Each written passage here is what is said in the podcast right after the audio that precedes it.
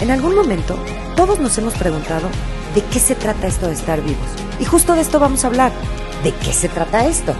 Esto de estar aquí y encontrarle el sentido. Y también el sentido a lo inesperado. Siempre queremos entender como si entendiendo controláramos la incertidumbre. Buscaremos encontrar que valga la pena estar aquí. ¿Le entras? Bienvenidos a ¿De qué se trata esto? Soy Ileana, ¿tú? Susana, ¿cómo estás? Bien, bien, bien, listaza. Hoy vamos a hablar del miedo y de la incertidumbre. ¿Y qué provoca todo esto en nosotros? Sí, sí, es sí. Es horrible el miedo y la incertidumbre. ¿Cómo les vivimos huyendo? ¿Pero qué podemos hacer? Entenderla, ¿qué onda? Vamos a hablar justo, vamos a hablar, a ahondar qué, qué, por qué tenemos miedo hablando, por ejemplo, hasta del miedo existencial, ¿no? empezando por ahí, el miedo de existir. Y, y, en realidad hay un miedo a existir en todas las personas, aunque lo taponeamos. A ver, ¿a qué te refieres con miedo de existir? Empecemos por ahí. Empecemos por ahí. ¿Por qué tenemos miedo de existir? Porque nos morimos, porque nos enfermamos, porque nos duele, porque nos sentimos vulnerables de ser atacados, de ser amenazados, porque somos mamíferos. Ajá. Bueno, también el miedo nos sirve para sobrevivir. Sí, nos sirve para muchas cosas, pero de inicio tenemos este miedo de existir. ¿Y okay. por qué es el miedo de existir? Porque antes estábamos o venimos como de sentirnos unidos con todo. Ajá. Cuando nacemos estamos separados, poco a poco nos vamos dando cuenta que estamos separados y tenemos que ir como haciendo una identidad de el yo. Esa identidad o esa respeto a mi dignidad como un ser separado de mi madre, de mi padre, esa está, está en riesgo porque te dicen, si tú haces esto, ya no te quiero. Pero si haces esto, esto y esto y logras todas las expectativas, entonces sí te quiero. Y ahí viene algo de lo que quiero hablar, Ileana, que es la pertenencia. A ver, empecemos por ahí entonces. Bueno, sí, sí, entonces, este miedo existencial se, se como se traslada a mi sensación de que si pertenezco, tengo procurada la vida. O sea, no me muero porque solos nos morimos, ¿ves? O sea, lo más amenazante sería no pertenecer para un ser humano. Exacto. Es una, es, sí, es una de las peores amenazas. Okay. Hay veces preferimos mor morirnos que estar fuera de. Por ejemplo, prefiero seguir en el negocio de la familia, que es muy, muy, muy, muy riesgoso, pero así pertenezco, a decir, hasta aquí yo lo voy a hacer diferente y ya no voy a ser como todos ustedes y corro el riesgo de sentirme excluido. Uh -huh. Ajá. Entonces, uh -huh. ahí el valor de la vida está después que el valor de la pertenencia. Ok. O sea, ahí ya le perdiste el miedo a la pertenencia porque estás decidiendo hacerlo diferente. Ojalá, pero no lo hacemos. Seguimos haciéndolo como la familia para seguir perteneciendo a la familia y no tomamos la separación de dignidad. En donde digo, yo no lo voy a hacer así como lo han hecho todos ustedes, lo voy a hacer diferente. Sí, mi punto es que cuando ya logras eso que estás diciendo, Ajá. o sea, yo ya no lo voy a hacer como ustedes, lo voy a hacer diferente, ya perdí ese miedo, ya me estoy dando mi lugar. Exacto, exacto. Entonces, puedes estar en la sensación de no pertenecer. Bert Hellinger le llama la, la mala conciencia. Uh -huh. A estar en la pertenencia y hacer todo lo que se espera de ti es la buena conciencia, estás en buena conciencia y se llama amor que enferma. Uh -huh. y estar en mala conciencia es eh, armar tu propia ley para la vida, tomar la libertad que tú necesitas, el espacio que tú necesitas, ajá, para ser quien tú realmente eres. Y si tomas una distancia de las expectativas con el riesgo de, no, de la no pertenencia. Y ahí entras en el amor que sana. Ok, y entonces hablando del tema del el miedo y de la incertidumbre, o sea, en el momento que tú detectas ese miedo, el chiste es hacerte consciente para tomar ese tipo de decisiones. Pero ahí viene la incertidumbre de qué va a pasar, si eso está bien, voy a seguir perteneciendo, me van a querer, no me van a querer. Sí, eso ya es como en un momento en donde tú ya eres más adulto, eh, a los 27 años vienen todos estos cuestionamientos, un poquito desde antes, desde 20, 21, más cuestionamientos, pero a los 27, alrededor de ahí, es cuando la última etapa de desarrollo de la antes de la adultez, en donde tú te preguntas, ¿y yo quiero eso? ¿Y yo quiero hacerlo así? Y, o, más adelante en tu vida, que hay cosas que tú tienes que romper con tu sistema familiar. Y el riesgo a la no pertenencia es muy, muy fuerte, muy duro. Te puede. Te frena, ¿no? Te frena y te puede enfermar. Oye, a ver, pero hablemos un poco del miedo como esa sensación que como nada más decirlo, o sea, se siente en el cuerpo. Ajá. E, es, entonces, estábamos hablando de esto, pero nos regresamos a hablar del miedo de existir. Entonces, porque estamos en amenaza, porque tenemos un cuerpo que es frágil, que es vulnerable, que se enferma, que también nos morimos. Entonces, de inicio hay una fragilidad que nos asusta. ¿Cómo resolvemos esta fragilidad a la amenaza? Bueno, el sistema nervioso central tiene dos maneras desde... El sistema nervioso central tiene dos carreteras o como dos mecanismos. Uno es el sistema simpático, que es toda la acción y fuerza eh, de actividad del organismo y el sistema parasimpático, que es el que se encarga de articular todo lo que tiene que ver con el descanso, con el placer, con el gozo, con el disfrute, con la digestión y la asimilación de las experiencias. Ok. Ajá. Entonces, por ejemplo, para irte a dormir, pues se activa el sistema parasimpático. Bajas todos los niveles y entras en sueño profundo y está activado el sistema parasimpático. Cuando están en desequilibrio estos dos sistemas, que entra uno, luego se retira y entra el otro como vigilia y sueño, o como que comiste y necesita el parasimpático como hacerse un poco cargo de la digestión. ¿Qué? A ver, pero llévame al miedo ahí. Al miedo ahí. Entonces, estos dos sistemas tienen sus funciones. El que es la, la respuesta natural a la amenaza es el sistema simpático, que es, flight, flight or fight. Or, fly. O sea, corres o vuelas. Ok, o lo enfrentas. Perdón, luchas o vuelas. Exacto. Luchas o vuelas. Entonces, haces así, hasta aquí llegas, ¿no? O sea, es como... Acción de agresión. Sí, de defensa. De lucha. De defensa, muy válida. O te escapas, sales corriendo y tus piernas están llenas de adrenalina y te salvas. Ese es el sistema simpático. Cuando ninguna de estas dos está funcionando en tu sistema familiar y con lo que tú estás viviendo y no te sirve ni pelear ni correr, ¿qué hace tu organismo? Echa mano del otro sistema, del sistema parasimpático. Entonces, o te desmayas, o te congelas, o te paralizas. Por ejemplo, eh, en un abuso, en un, en un trauma, en un accidente, hay niños que se pueden quedar así trabados. ¿Y cómo regresa a hablar? O sea, está todo el organismo trabado, congelado, hecho piedra. Ok. Y, no hay uno mejor que otro, pero yo estoy sintiendo este de la parálisis, o sea, porque sí me he sentido en momentos de miedo que, que de parálisis, que me siento congelada. Es más, normalmente actúo, Ajá. pero si oigo la palabra miedo, nada más de ahorita que estamos así hablando, más bien siento como un congelamiento en el cuerpo. Sí, porque así funciona el miedo cuando no está en acción, te congela, de la otra manera se pone caliente. Okay. De esta y manera, se va imprimiendo en tu cuerpo, te va... La respuesta de congelamiento y de desmayo, por ejemplo, es el último recurso. Es así como que ya no había de otra más que anularte. Ok. Ajá. Entonces no está tan padre porque ahí se hace trauma. Exacto. Porque no pudiste eh, estar en la defensa. Ahí es donde se hace el trauma.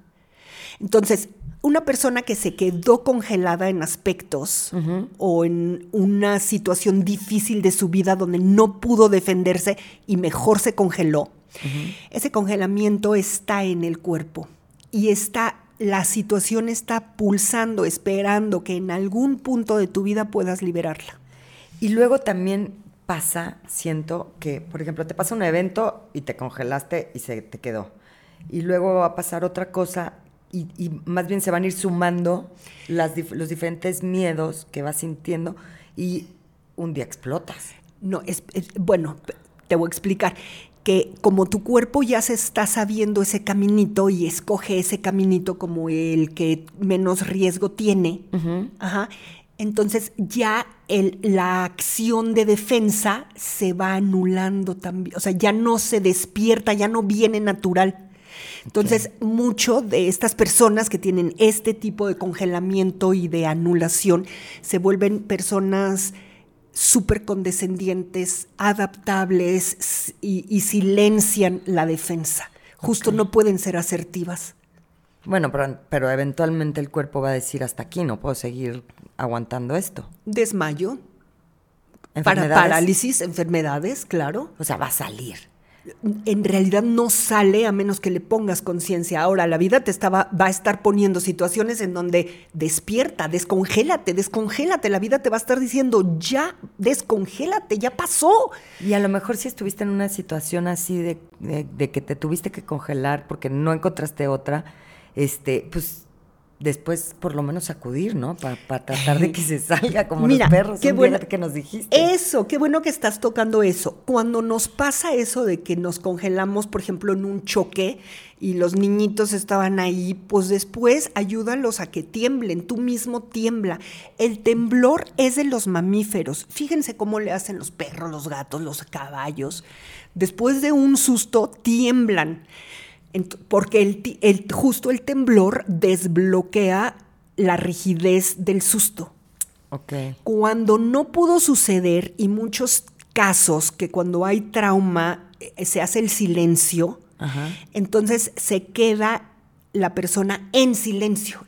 Y romper el silencio solamente sucede en un espacio de total seguridad, porque ¿qué necesita la persona para poder liberar el trauma? Seguridad para relajar el sistema eh, este nervioso central y, y, poder hablar de lo que ocurrió. O sea, se convierte en un tema físico. Sí, totalmente. En un tema del sistema nervioso central, que está, el nervio vago es el que está encargado del sistema parasimpático y está afectado. Oye, y en cambio, si fue la lucha o el correr, es otro el efecto. Eh, totalmente, porque tú corriste por tu vida. Entonces tú dices, aunque mi papá me quería agarrar o mi mamá me quería agarrar a chanclazos, pues yo me salvé. Ok. ¿No? Entonces tú sabes que puedes. La sensación de poder es muy importante aquí. Ok, ok, ok. O sea, me pude defender y, sigues creyendo en ti. Ok, y entonces, ya, esa es la, estamos hablando de la parte física, lo que te provoca el miedo, ¿no?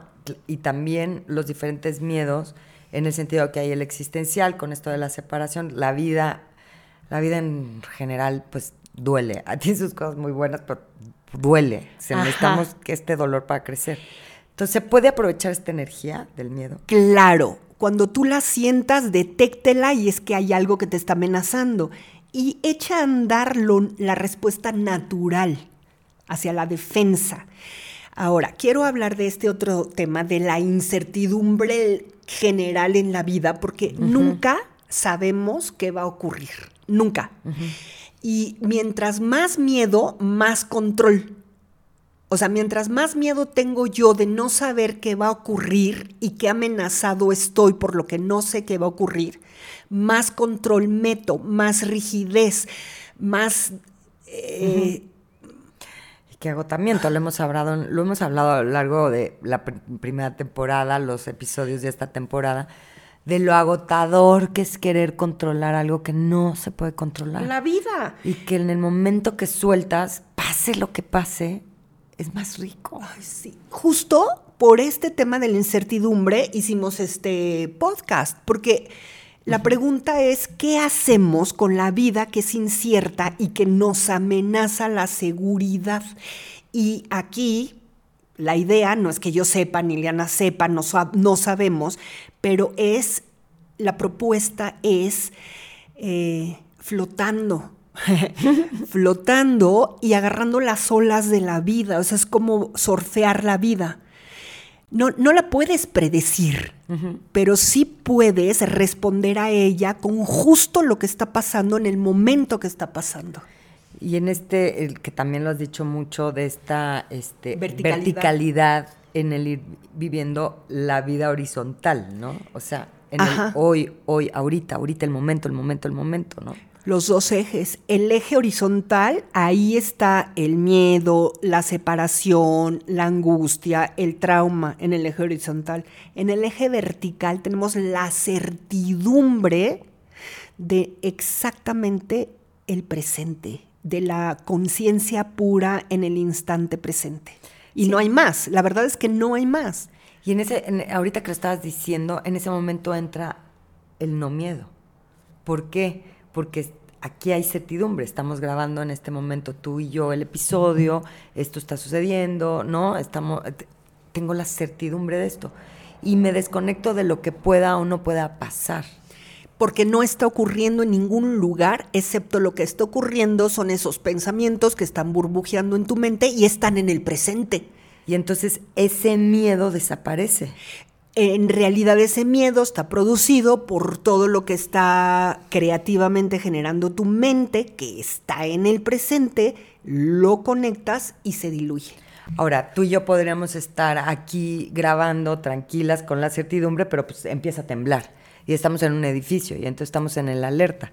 Y a lo mejor una se congela y otra sale corriendo. y a lo mejor, oye, si yo me congelo, pues me jalas, me, me das dos bofetadas para que reaccione. Y en ese sentido podría ser esto, regresando a esta pertenencia, que aprendamos a rodearnos de gente, ¿no? No que sea en tu contra y que te esté amenazando, sino al contrario. Eso que acabas de decir, pues está temblando, te quedaste congelada, destrábate, ¿no? Y es que te puedan ayudar en estos procesos. Qué bueno que estás tocando el tema de que no estamos solos. Efectivamente, no estamos solos y tampoco nunca, nunca, nunca podemos no pertenecer porque la vida no está afuera. Eso también ya lo hemos en un episodio hablamos mucho de dónde está la vida, qué es la vida afuera o adentro. Y no hay separación entre lo que está ocurriendo afuera y la vida que está pulsando en mi cuerpo. Si yo estoy conectado con la vida que está pulsando en mi cuerpo, puedo eh, responder a lo que va ocurriendo y responder a las necesidades y sensibilidad con todos los que están a mi alrededor y también los otros conmigo, porque ahí hay una intención de cohesión, una intención de solidaridad, de cooperación, no de competencia, o sea, luego hay veces queremos a los otros alrededor para sentirnos más chingones, o sea, esa es una intención de separación por comparación. O sea, ahí valdría la pena revisar de quién nos rodeamos, de qué tipo, o sea, porque a la familia no les coges, ¿no? Eso me queda claro. Te, lo voy a mover de esta manera, sí sé por dónde vas, pero en lugar de ver con quién estoy y hacer un juicio, este sí, este no, y palomearlos, no, es desde dónde yo me estoy conectando conmigo ah. para ver desde dónde yo estoy pudiéndome vincular dignamente desde mí con un otro igual de digno. Y no es que yo vaya a juzgar si es digno o no es digno de mí. ¿Me merece o no me merece? No, yo me refería, por ejemplo, a mí me está pasando mucho ahorita que eh, estoy conectando con la gente que realmente siento rico. O sea, no sé si, si esté correcta o no correcta la persona, no, pero que siento rico, que, en, este proceso que estoy me acompaña, me, me siento apoyada, impulsada, de crecimiento. Nutrida. Exacto. Y puede ser que hasta confrontada y digas, me gustó platicar contigo porque me hiciste ver cosas que no estaba viendo, pero es pero lo estás haciendo tú desde ti, Ileana. Es como desde dónde estoy yo conectado conmigo para poderme conectar con los otros y, y con la vida. Ok. Y, y, sí, porque, por ejemplo, en esto de tener conciencia, por ejemplo, cuando estás en relaciones tóxicas y que hay un miedo, pero tienes más miedo a dejar de ser la esposa de el cuate que te ha mandado al hospital tres veces, ¿no? Que tú me dices, pero ¿por qué sigue ahí aguantando? Pues porque nadie sabe las carencias de esa persona. Pero ella está sintiendo miedo, esa persona está sintiendo miedo. Totalmente. Y ahí podemos hablar de que hay un amor que enferma, como esto, y hay un amor que sana. El amor que sana siempre empieza por regresar a ti. Ah, a ver. Ajá. Esto que te digo, que buscamos la pertenencia con las condiciones de nuestra familia, de nuestra cultura, y buscamos ahí la pertenencia. Pero para poder pertenecer ahí nos estamos faltando a nosotros, porque no estamos siendo fieles con nosotros, estamos lastimando nuestra dignidad con tal de pertenecer, para que me validen, para que me reconozcan, para que me hagan un huequito ahí. Ok. Entonces, podría ser una manera, no de combatir, sino de identificar, concientizar y aprovechar este miedo y la incertidumbre en el conocer primero qué quieres tú, cómo estás tú para poderte dar ese lugar. Exacto. Y esa es la verdadera valentía. Porque el amor que enferma nos tiene disque seguros, por eso lo permitimos. Mm. Ir hacia ti, decir, esto ya no, basta, basta, esto ya no. Por supuesto que hay un riesgo enorme de exclusión, de castigo, de consecuencias, de acciones de muchísimo compromiso con tu propia vida que tienes que tomar y asumir. A lo mejor va a ser difícil, pero ese es el primer paso para el amor sano, el amor que sana, mm. no el amor que enferma. La verdad, echen ojo, cómo están amando, cómo están siendo amados. Uf, cuántas condiciones alrededor. ¿Qué brazo te tuviste que cortar para que el otro te siguiera queriendo? Ok. Entonces, mm, el miedo, la incertidumbre, es conciencia. Una vez más, es la misma conclusión, ¿no? De casi la mayoría de los podcasts que hemos, este, episodios que hemos grabado.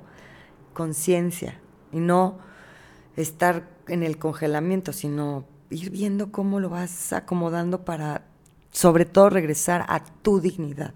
Regresar a ti, regresar a casa. Ok. Ay, pues aquí lo podemos dejar, sí.